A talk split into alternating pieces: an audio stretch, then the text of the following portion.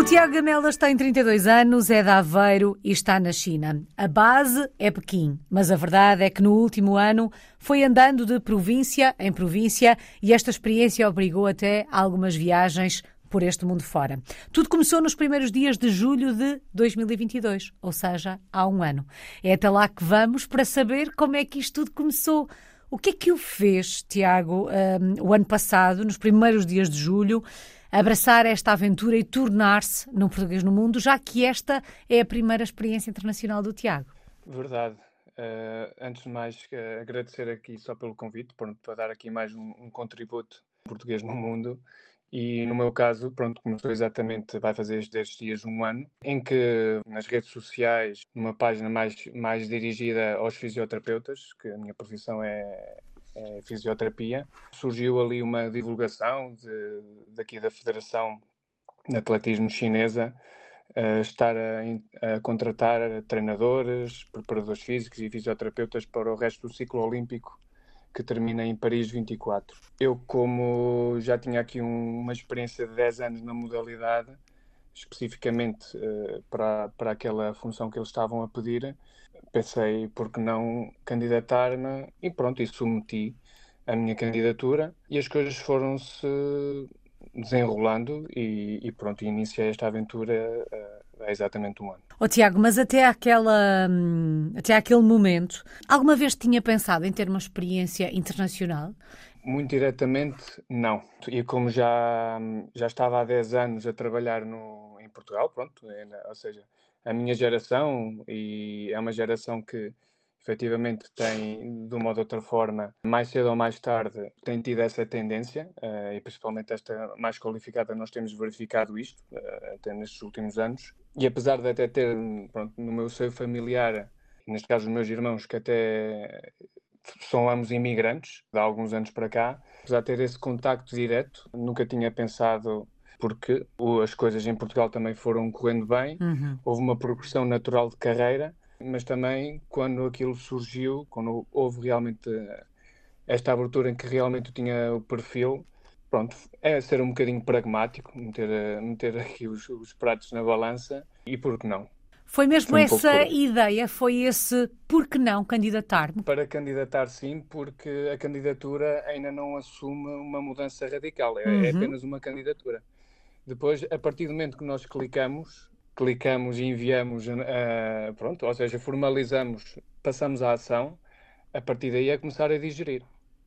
E se correr bem, e correu bem, neste caso, naturalmente, uhum. uh, isto depois tinha, teria a ver com, com o resto que vinha para a frente. Portanto, era só, era só uma, uma, uma, uma etapa. Uma abertura. Um, exatamente, era só a primeira etapa e, portanto, dali para a frente não sabia as condições, os termos e, portanto, a partir desse momento foi a começar a, a, refletir. Para candidatar não houve propriamente uma grande reflexão. A partir daí, pronto, houve e, passado mês e meio, não, não chegou a dois meses, já as coisas definiram-se todas e pronto, é, já estava de malas feitas e pronto para ir.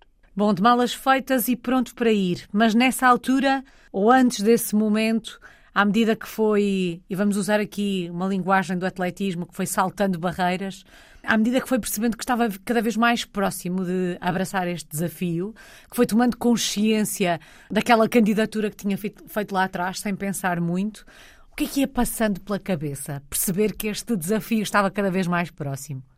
Foi duro, precisamente porque eu estou com 32 anos, desde o início de carreira que investi, investi claramente na área do desporto e, no, e eu sempre trabalhei no, no, atletismo. Tem sido, sempre decidi que era a minha, é a minha área de interesse e decidi especializar-me nessa área, uhum. na área de fisioterapia desportiva e como, e como tinha uma relação já passada com a modalidade e as coisas estavam a correr bem, uh, deixei, ou seja, deixei as coisas progredir no seu rumo natural Portanto, que eu, pronto, eu sou de Aveiro, mas nunca, nunca tive, fiz prática profissional em Aveiro. Uh, ou seja, eu saí logo da minha zona lá familiar.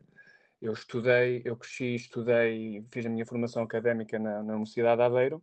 E quando foi para começar o primeiro dia de trabalho, eu comecei em Liria.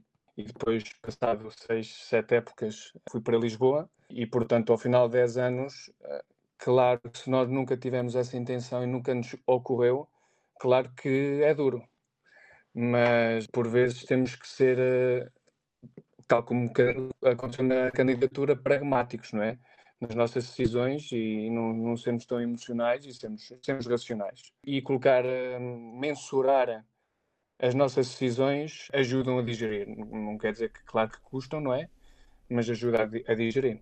Foi mensurar os números, na verdade, foi isto que ajudou. Bom, esta experiência começou, um, o Tiago começou a escrever esta história de português no mundo em julho do ano passado. Eu disse agora que está na China, mas os primeiros meses desta história não se passam na China, pois não? Não, só para aqui contextualizar, na Federação Chinesa de Atletismo, eles dividem isto por setores. Eu estou a trabalhar especificamente só com os velocistas, com a equipa da estafeta 4 por 100 metros. Foi medalha de bronze nos últimos Jogos Tóquio 21 e pronto, e agora os objetivos continuam a ser altos e eu integrei diretamente para o Campeonato do Mundo que no ano passado foi nos Estados Unidos, no, no, no estado de Oregon, eh, uhum. em Eugene. E, portanto, eu integrei a equipa uh, na, no estágio de preparação do Campeonato do Mundo, primeiro na Flórida e depois em Eugene, e depois a partir daí é seguir a equipa. É um trabalho é um trabalho que é um modo de vida e, e, e desde então fui correndo, ou seja, é, o, o, nome, o nome deste, deste programa está, está claramente identificado com o meu modo de vida há um ano para cá, porque é literalmente no mundo. Portanto, uh, não, foi, não tem sido só na China, tem sido pela China, pela Europa e pelos Estados Unidos em particular. Já vamos olhar um bocadinho para a China, mas hum, em relação a este projeto que tem em mãos nesta altura e tendo em conta a relação que o Tiago tem com o atletismo há tanto tempo, isto acontece noutras federações? Isto acontece, por exemplo, com os atletas portugueses, em que o Tiago está especificamente a trabalhar com uma determinada modalidade. Isto acontece em Portugal? Não. A diferença, e até porque eu tive também a felicidade e o gosto de trabalhar com a Federação de Atletismo Portuguesa, uhum. colaborei vários anos, colaborei cerca de 5, 6 anos com a Federação Portuguesa de Atletismo. O meu último trabalho foi no, no Sporting, portanto, trabalhei para a equipa de atletismo do Sporting e, e, portanto, tenho aqui algum termo de comparação daquilo que é o nosso modelo lá, de suporte dos, dos atletas portugueses e agora e aquilo que é o modelo de aqui a, a estrutura de suporte, neste caso dos atletas uh, da China e neste caso na modalidade de atletismo. Não acontece. A diferença é tão simples quanto, enquanto a Federação Portuguesa de Atletismo, eu não, não, não quero estar aqui a induzir uh, em erro, mas. Uhum. Só para termos uma ideia. Mais, mais part-time, menos part-time tem um ou dois colegas a full time e outra part time para a seleção toda, que agora acabaram de ter um, um resultado excelente nestes últimos dias. E eu também já cheguei a colaborar em alguns destes campeonatos e, e portanto, é um desgaste enorme em termos de volume de trabalho. Enquanto eu aqui estou só dirigido para a equipa feminina de 4 por 100, da estafeta de 4 por 100 e a equipa masculina. Portanto, eu tenho aqui um lote de entre 6 e 8 atletas, seis atletas de cada, de cada género. Portanto, acompanho ao longo do ano cerca de 10 a 12 atletas. Uhum. Ou seja, é isto de alguma forma também justifica, entre aspas, obviamente, o número de medalhas que a China vai conquistar nos próximos Jogos Olímpicos, comparado, por exemplo, com Portugal. Ah, ah, sim, claramente, enquanto eles têm aqui uma, um, lá, um, uma estrutura de suporte para uma disciplina, por exemplo, do atletismo, por exemplo, da velocidade, não é mesmo, mas é quase aquilo que nós temos para a Federação, para as disciplinas todas: velocidade, saltos, lançamentos, meio fundo. Uhum. Por exemplo, eu não, não, estou a, não estou a fugir muito daquilo que é a realidade, para termos essa noção. Realidades bem diferentes. E realidade diferente, certamente, foi a que encontrou quando chegou à China, depois de ter estado há algum tempo nos Estados Unidos da América. Tendo em conta que esta experiência do Tiago tem sido, de facto, andar com a casa às costas, como é que se faz este processo de adaptação? A sua relação é com os atletas chineses? À partida pensaríamos vai estar o tempo todo na China, mas não, tem que andar por este mundo fora.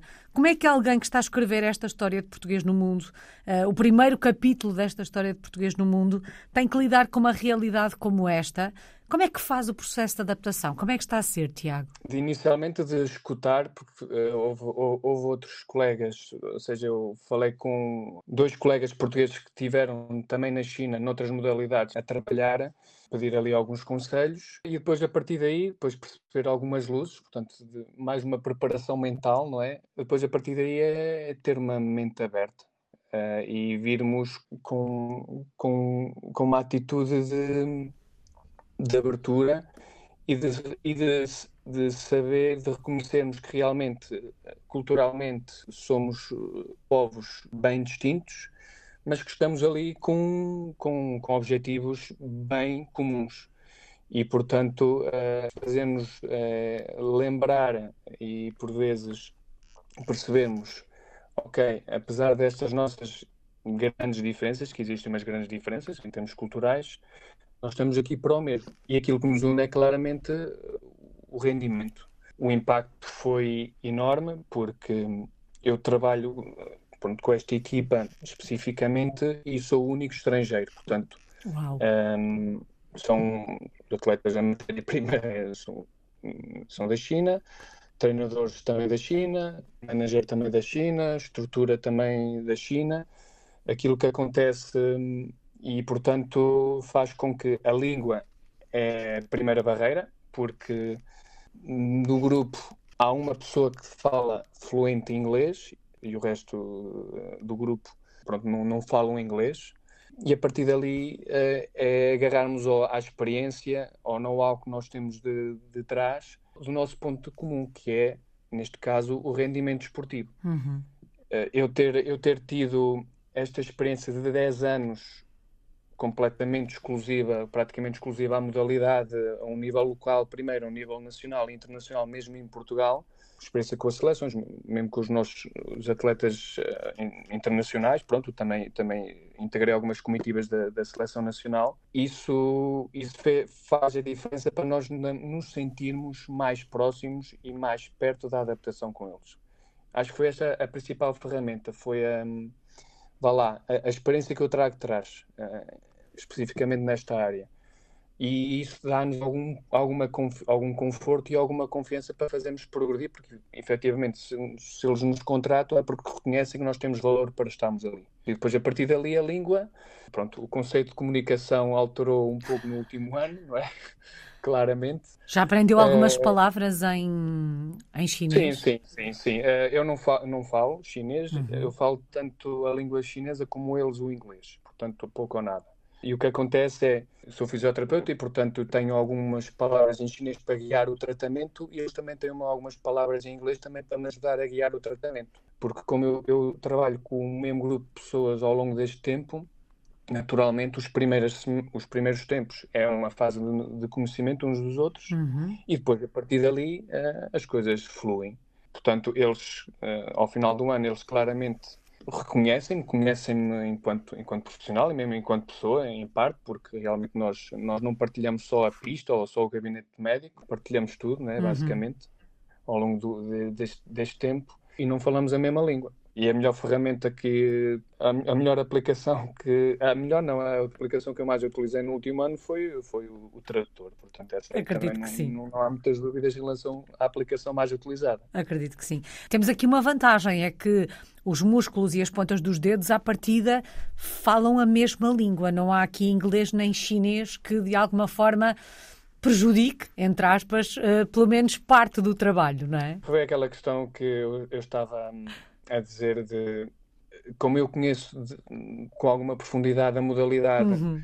e especificamente a, a, disciplina, a metodologia de treino em que faz a que eles têm, isso ajuda claramente a conseguirmos interpretar o que nos chega, neste caso à Marquesa, uhum. e às queixas que eles nos apresentam. E apesar de eles na medicina tradicional uh, chinesa terem uma visão diferente, não é? uma metodologia diferente, e nós temos outra, naquilo que é a nossa leitura, pronto, não é, é exatamente igual. Portanto, Sem uh, dúvida. Isso, isso, não precisa de tradução. Daí, daí, exatamente, aí não é preciso nenhuma aplicação. Aliás, a, a única aplicação que utilizo é da, do corpo humano para lhes mostrar e para lhes explicar algumas queixas que eles têm. Ou seja, uh, comunicar em imagens a seguir ao tradutor é, é uma excelente ferramenta. Mostrar, eles ficarem com aquela visualização ajuda eles a perceberem e, em, pronto, e a, a, a se inteirarem do processo. Em algum momento deste último ano, desta experiência, e tendo em conta este fator tão grande uh, que é a barreira da língua,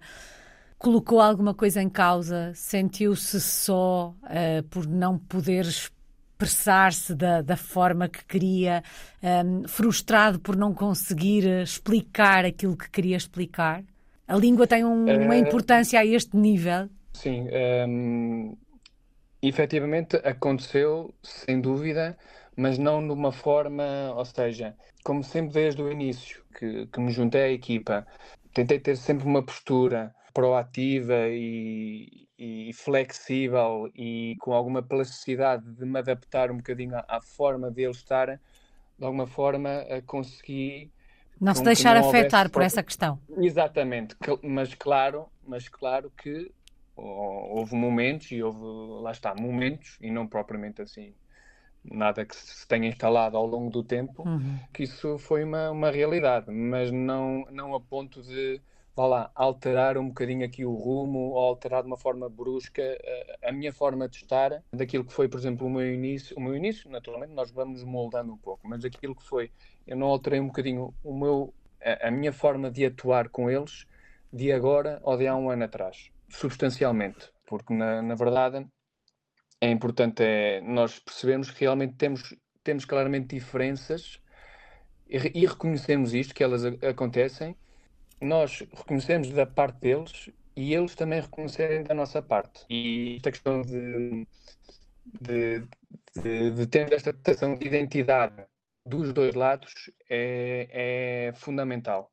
Ou seja, não só nós nos adaptarmos e deixarmos, ok, uma forma mais uh, plástica, flexível, deixar-nos adaptar à forma de de viver, de, de, trabalhar, de comunicar, etc mas eles também, de alguma forma, também perceberem que nós também temos a nossa, a nossa forma de estar, uhum. a nossa forma de comer, a nossa forma de comunicar, a nossa forma de reagir. Porque se há coisa que, que eu não aprendi, que eu sinto na, na cultura chinesa, porque eu vivo com eles, é que eles realmente têm sempre uma. Eles têm uma expressão que é, eles nunca perdem a face, isto é, eles têm sempre uma, pronto, uma, uma expressão muito intacta e, uhum. portanto, independentemente das emoções que possam ter in, interiormente. Mas isso, por exemplo, no povo latino não é uma não é uma não é propriamente um traço muito comum. Portanto, nós por vezes temos somos um pouco mais emocionais, expressamos um pouco mais e, portanto, estas diferenças e isto de alguma forma ter havido um respeito dos dois lados ajuda a com que vá lá o dia a dia eh, passe melhor. Ou seja, haver um respeito mútuo uhum. entre aquilo que é, se houver aqui um problema e se houver aqui uma, uma emoção ao vir ao de cima, está tudo bem, porque se tiver que ser mais emocional, também, também terá que ser de uma forma momentânea, natural. Não que isso altere aqui o rumo das coisas. Ou seja, aprendi também que é importante não nos deixarmos uh, diluir apenas e só por aquilo que é o modo de vida e a forma de vida deles.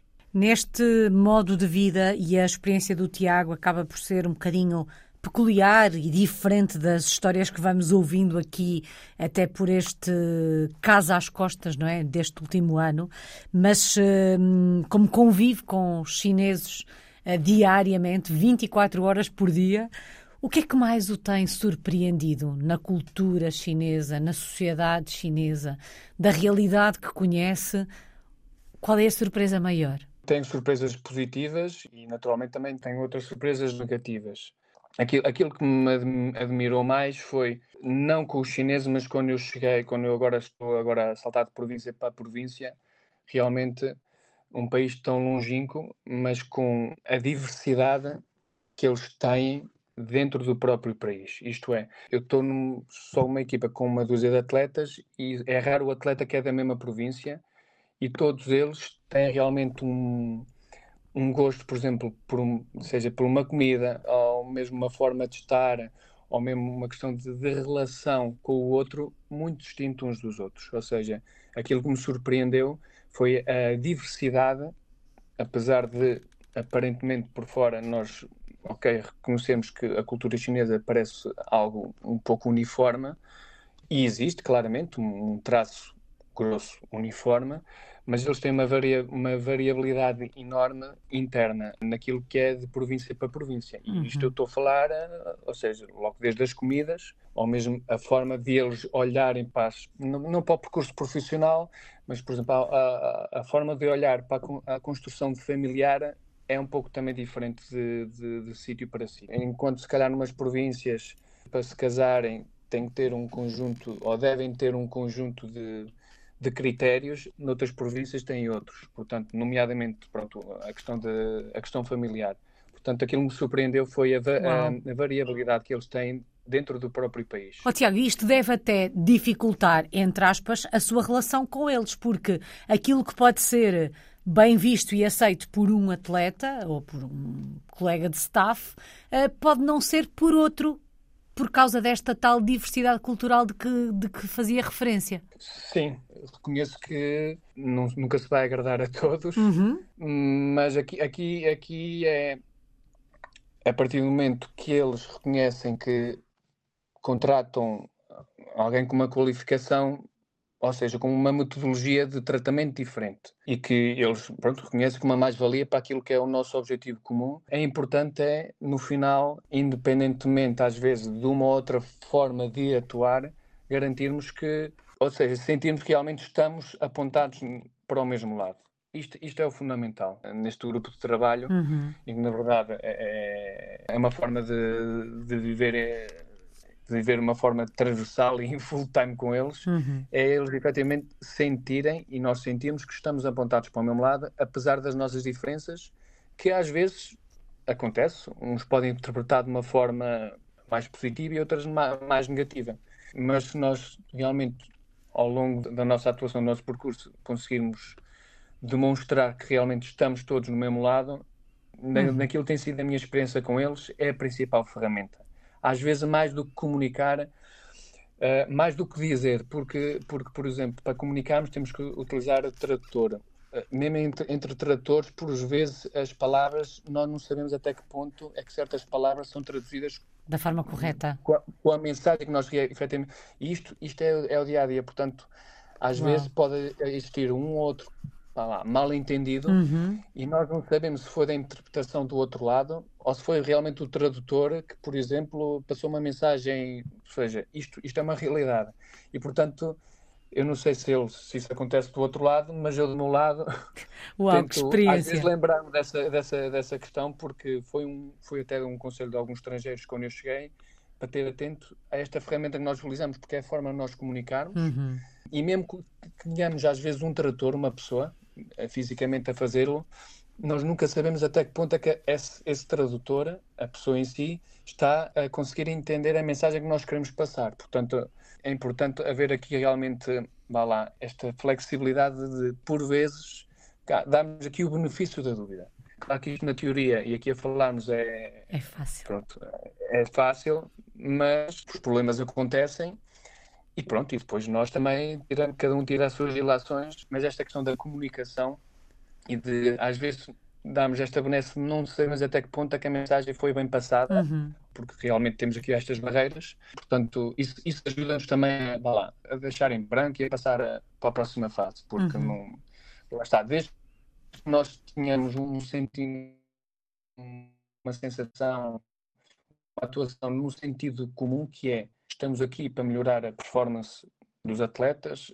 Essa é uma linguagem transversal, é uma linguagem comum e é universal. Este aqui toda a gente percebe quando é que nós estamos a apontar para o melhor rendimento ou não, independentemente de pessoas a traduzir ou de tradutores ou, ou algo parecido. Portanto, essa tem, essa tem sido a minha principal ferramenta no uhum. último ano. Sem dúvida, uma aventura dentro desta aventura que é ser uh, português no mundo. Tiago, daquilo que foi conhecendo uh, dos hábitos, dos costumes, de algumas tradições, há algum aspecto ao qual seja mais difícil adaptar-se, que sinta que, mesmo que vivesse na China por 10 anos, não se iria adaptar? Eu não sei se. Não, eu acredito que, mesmo que vivesse 10 anos, conseguia-me uh, adaptar, por exemplo, à comida. Eu, a primeira província que eu tive foi a província de Sichuan, foi na cidade de Chengdu, onde é característica a comida ser uh, picante. Uhum. Mas o conceito de picante deles é um conceito de picante diferente do nosso, pronto. E portanto, uh, tive ali cerca de um mês, até perdi, lá, lá está. Uh, foi um impacto tão grande da comida que inclusive até perdi, perdi algum peso uh, de uma forma muito não foi uma forma drástica, mas perdi com uma, uma forma anormal, uhum. claramente. Porque também, esse é um pormenor importante, o meu primeiro impacto na China foi em lockdown. Eles, só, eles basicamente libertaram as restrições do Covid em janeiro. Uhum. Portanto, nós estávamos em dezembro de 22 e ainda estávamos a viver. Ainda não era comparado àquilo que nós vivíamos em março de 20 em Portugal. Uhum. Não era comparado. E, portanto, uh, isso foi um impacto grande da comida e da questão de. e da questão de, de estar em isolamento, mas eu acredito que, e agora à medida que fui passando em diferentes províncias, a comida foi a seguir à língua a principal dificuldade que eu tive, mas depois ao longo fui passando em diferentes províncias, uh, não demorava, não, pronto, ainda não é uma coisa que, que esteja na sua plenitude, mas demora, demora algum tempo, mas consigo adaptar. É, é assim, ehm, não há assim nada, não há assim nenhum traço deles que eu diga que ao final de 10 anos não estaria na, em plenitude a viver aqui. Uhum. Tiago, uma experiência como esta certamente tem muitas histórias para contar. No fim deste projeto, certamente terá matéria suficiente para escrever um livro, digo eu. E tendo em conta aquela particularidade da comunicação, há alguma história engraçada, algum episódio uh, que queira partilhar connosco deste, deste último ano? Uh, é difícil, é porque isto é, é o dia a dia. É assim, qual é a forma mais fácil? Eu não tenho assim um registro diário mas tenho um, lá, um registro fotográfico que consigo uhum. ir de alguma forma apanhando aqui uh, alguma, algumas histórias uh, engraçadas. Uh, acima de tudo, eles têm palavras em, em chinês que eu, às vezes, tento alguma forma aprender, mas depois, pela, pela pronúncia, não, não existe aqui propriamente uma pronúncia, mas pela dificuldade mesmo até dos caracteres e pela dificuldade da fonética, por vezes eu estou para dizer eh, tudo bem, já comeste hoje, que é como se fosse para nós, olá, uh, bom dia, tudo bem? Uhum. Há uma palavra em chinês que é um palavrão muito feio, que é muito parecido foneticamente com o bom dia, tudo bem contigo hoje? Uh, e portanto já tive aqui uma situação caricata, não é? Uhum. Em que eu uhum. estou a dizer olá, bom dia, tudo bem, já comeste hoje, que é como se fosse um tudo bem para nós hoje, e claro, começaram-se todos a rir porque, porque aquilo que ouviram foi diferente. Exatamente, a fonética foi. Portanto, é questão da comunicação, mas porque realmente para nós aquilo é assim, à primeira parece igual, mas foneticamente há ali, há, ali alguma diferença que é, pronto, é, é, complicado. Eu imagino em português alguém chegar do, do nosso lado, dizer olá, bom dia, e dizer depois pronto, um palavrão mesmo feio que é caricato. É Sem caricato. dúvida. Nem eu, nem eu tenho noção daquilo que, que disse. Foi assim, é aquilo que possa me ocorrer. É, é, é que vamos encontrar a comunicação e mesmo a, a língua deles, da fonética deles. Já alguma vez aconteceu deles estarem todos a falar chinês uns com os outros e o Tiago pensar: hum, será que eles estão a falar mal de mim?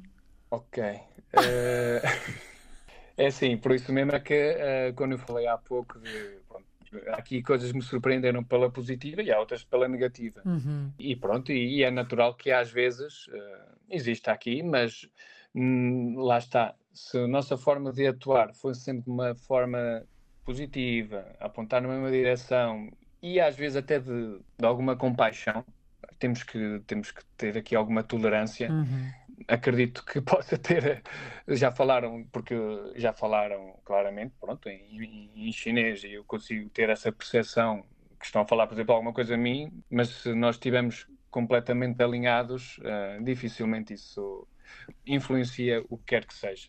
Mas já aconteceu, já aconteceu. Sentiu-se, sente-se ao fim deste ano bem-vindo ao grupo. O facto de ser o único estrangeiro, o único não chinês, digamos assim, quando olha para vocês todos, enquanto grupo, sente-se parte integrante daquela, daquela equipa, mesmo fisicamente não se parecendo com eles? Sim, sim, sim, sem dúvida, sem dúvida, porque isto não é um trabalho tradicional, uhum. É, porque isto é, é realmente uma forma de vida comum e, portanto, não é preciso chegar a um ano, bastam uns meses, porque são as mesmas pessoas. Nós tivemos aqui uma altura que tivemos no, nos Estados Unidos, na, na, na Flórida, em que tivemos um acompanhamento de um treinador americano, e esta foi uma fase diferente, em que realmente, eu, apesar de viver, era o único não chinês, vá lá, a viver no grupo com eles. Estávamos nos Estados Unidos e estávamos enquadrados tecnicamente por um treinador americano e junto com atletas americanos. Essa, essa é uma experiência brutal também. Uhum. Em que realmente nós estamos literalmente a treinar uh, o mesmo grupo americanos, chineses, uh, aliás, sim, do continente da América, mesmo asiático, não eram só chineses, até tínhamos japoneses, deste caso nem tínhamos europeus. Foi super interessante essa parte e, portanto, foi uma fase que não me senti tão solitário, porque uh, naturalmente quando nós estamos no mesmo, no mesmo grupo e que nós não falamos a mesma língua, a questão da, a questão da solidão aparece. Portanto, isso é uma uhum. realidade e está tudo bem na mesma se for uma questão temporária e ou se, ou se soubermos saber lidar com isso. E, portanto, a questão da solidão é, foi uma realidade e por vezes aparece e está tudo bem e, e, nós, e nós seguimos caminho. Mas isto não quer dizer que não, não haja essa sensação de grupo. Portanto, isso é diferente. Uhum. Isto tem a ver mais com aquela questão cultural de não falarmos a língua, não temos os mesmos costumes de, comida, os mesmos gostos, etc. A mesma forma de, de, olhar para as carreiras de cada um, para as questões familiares de cada um. Portanto, mas isto não invalida que não haja uma, pronto, um, um, pertencer ao grupo. Isso, isso é diferente. Isso é diferente. Apesar das, dessas nossas diferenças, essa sensação de pertença ao grupo não, não está não em causa. Coloca. Tiago, o projeto uh, tem como objetivo, digamos assim, Paris 2024. Um, há objetivos uh, em números? Ou um, quando assinou o contrato isso não foi colocado em cima da mesa? É, é simples. Este ano o principal objetivo, isto é, funciona por ciclos olímpicos, é Paris 24. A equipa masculina foi bronze no, em Tóquio, em Jogos Olímpicos de Tóquio, a equipa feminina foi sexta. Eu diria que aquilo que se pede é sempre igual ou melhor, uhum. bem que foram resultados excelentes, porque, porque mesmo o setor da velocidade é, basta ter a seleção dos Estados Unidos, a seleção da Jamaica e, portanto, sobra um lugar. Portanto, é preciso que façamos a nossa parte e que algum deles, alguns outros não façam a deles. É um pouco por aí. Mas claro que esse é o objetivo principal, que é igual ou melhor. Os objetivos intermédios, eh, este ano nós vamos ter daqui a seis semanas, sete semanas, o Campeonato do Mundo que vai se realizar em Budapeste, que vai ser, como eles dizem, um aquecimento uhum. para os Jogos Asiáticos, que vai ser finais de setembro, início de outubro, eh, aqui na China, este ano. Portanto, os objetivos maiores de, desta época são os Jogos Asiáticos, que é como se fossem os Jogos Olímpicos só da área asiática, que ao serem realizados na China, e mesmo que não sejam, é seguir aos Jogos Olímpicos a principal competição. Uhum. Mais importante que até do, do que um campeonato do mundo. E aí o objetivo é ganhar, porque mesmo em termos, e falando um pouco aqui dos estímulos que eles têm para com os atletas e os, para os atletas e para, e, para, e para os treinadores, para a estrutura, os bónus conseguem nos dizer que os Jogos Olímpicos têm um patamar, os Jogos Asiáticos têm outro e os, os, os Campeonatos do Mundo ainda têm outro. Uhum. Portanto, o, claramente os Jogos Asiáticos deste ano, para ganhar, neste caso esta feita, 4 por 100, e os Jogos Olímpicos próximo ano, fazer igual ou melhor. Um projeto com muitos objetivos aqui pelo meio, já consegue olhar para depois de Paris 2024, para o seu futuro, ou ainda não? Com alguma facilidade, que não vai ser, eh, em princípio, não vai ser para dar continuidade por agora, ou seja, vai haver aqui um interregno, porque não tem sido só agora neste último ano esta, esta forma de de vida, porque é uma forma de vida este trabalho, mas também há outras, há outras áreas e há outros valores que também, também que vêm ao de cima uhum. e, e em princípio não, depois disso não fazer planos a curto prazo, é o seu objetivo. É, pode ser uma fase interessante de toda a gente, pronto, hoje, hoje nós estamos num ritmo que uh, procuramos que aconteça tudo ao mesmo tempo, que as coisas apareçam logo, que seja sempre um encadear muito, muito um encadear às vezes demasiado rápido. E os meus planos a seguir a, a terminar este, este, este, contrato é, é moderar um bocadinho a velocidade. Exatamente. Eu ia dizer é passar da, da velocidade para a marcha, mas na verdade há quem marche muito depressa, há quem marche mais depressa do que algumas pessoas a correr. Portanto, hum, é moderar, moderar um bocadinho. Tiago, na verdade passou. Passou um ano eh, desde que esta experiência começou e, tendo em conta a data dos Jogos Olímpicos de 2024, ainda tem mais um ano pela frente de casa às costas. Estamos a meio do caminho. Qual é que tem sido a maior aprendizagem, a maior lição deste último ano? A maior aprendizagem uh, é um desenvolvimento pessoal.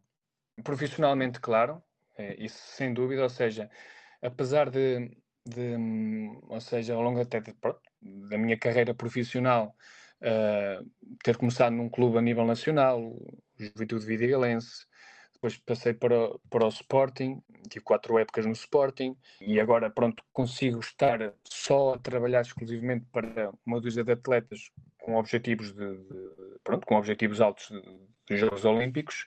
Aquilo que, aquilo que, que eu realmente levo deste último ano é mais em termos, em, em termos pessoais, uhum. não há nada, não há nada que, que consiga replicar quando nós estamos expostos fora da nossa zona de conforto. E nós podemos ler, nós podemos imaginar, nós podemos reconhecer que é difícil, mas não há nada como nos expormos a isso.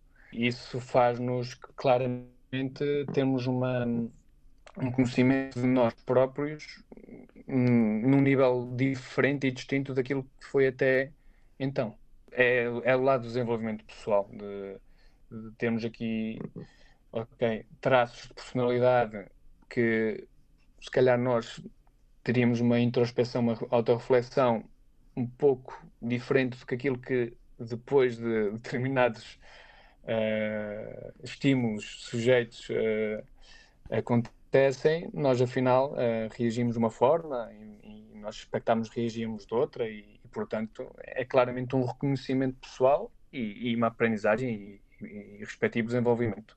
Apesar de, naturalmente, na minha área profissional, uh, o contacto com uma metodologia de trabalho diferente, uh, como trabalham aqui, mesmo dos colegas dos terapeutas chineses, mesmo com, com colegas que trabalharam com, neste caso com os Estados Unidos. Tem sido, um, tem sido muito uh, produtivo conseguir estar uh, e até, em parte, até ter ali algum contacto direto, colaborar com, com o enquadramento técnico dos Estados Unidos, uhum. que são conhecidos muito na área, com os atletas, e, portanto, mesmo em termos lá, propriamente técnicos, uh, claro que tem havido uma evolução, um desenvolvimento nesse sentido, um, uma especialização nessa área. Mas onde, onde, eu, onde, onde levo mais é claramente na, no conhecimento num desenvolvimento pessoal, num, conhecimento uh, nós próprios. Saudades do nosso país, de que é que tem sentido mais falta neste último ano? Agora ainda não, uh, porque fui a Portugal uh, há um mês, uhum. exatamente há um mês, mas conheci a significado de saudade. Lá está, nós lemos, nós partilham connosco, mas, mas acho que conheci esse significado porque realmente eh, foi quase, foi quase um ano, pronto, como fui há um mês, está agora a fazer um ano, foi quase um ano fora e aprendi a palavra saudade. E que saudades e, trazia, e... Tiago? De que é que foi sentindo mais falta uh, do nosso país? Eu não posso dizer o céu azul porque estive na Flórida ali uhum. mês e portanto também havia, havia, havia céu azul. Mas até posso dizer que não tirei saudades agora. Uh, eu sou de Aveiro, existe aquela brisa e aquele fresco que nós sentimos uh, no corpo e temos que meter aquelas camadas, ou seja, o vento da o vento da uh, Até disso tinha é saudades. É algo, que, é algo que é característico de lá e que, e que até isso deixa saudades, não é? Não, não vou, claro que as, uh, pronto, das, a família, não é? Uhum. Naturalmente a, a, família, os amigos, felizmente quando estive, quando estive em Portugal consegui estar duas semanas consegui fazer uma mini tour e, e matar saudades, não é? Portanto, esse, esse, esse, essa palavra, não é? Esse sentimento de, de, de, muita gente que realmente, realmente que nós só nos apercebemos quando estamos fora, mas até do vento de Aveiro. Acho que até do vento de Aveiro tinha algumas saudades. Faz parte desta experiência. Que palavra escolhe, Tiago, para resumir o último ano? Autêntico. Nunca, apesar das diferenças claramente distintas entre estes povos, nunca devemos deixar de sermos autênticos connosco próprios. Acho que é um pouco por aí. Porque as diferenças são tão grandes que, que nós, sem nos apercebemos, nós sem nos apercebemos, podem em parte uh, anular traços que nós não gostamos que sejam anulados uhum. ou que não uhum. nos sintamos identificados. Portanto, a autenticidade pode ser uma palavra, porque vivendo, isto é uma forma de vida em que claramente, pronto, eu estou embutido e lá está, aquela, até aquelas questões emocionais de às vezes temos uma reação, é importante ela haver porque realmente temos que ser autênticos connosco próprios. Porque eles efetivamente, por exemplo, não são, não são um povo emocional, não é? Uhum. Eles, eles têm sempre uma expressão muito rígida, muito... Mas isso nós de natureza não somos assim, ou pelo menos, eh, vá lá, caracteristicamente não, não temos essa tendência. Uhum. E portanto, não temos essa tendência, devemos, devemos respeitar. Isto é, se for o nosso traço, não é pessoal. Claro. Uh, mas, uh, mas pode ser isso. Autenticidade. E que ela esteja sempre presente para o resto do caminho desta aventura de português no mundo que ruma a Paris 2024. Muito obrigada, Tiago Gamelas. Está na China é um português no mundo desde julho de 2022.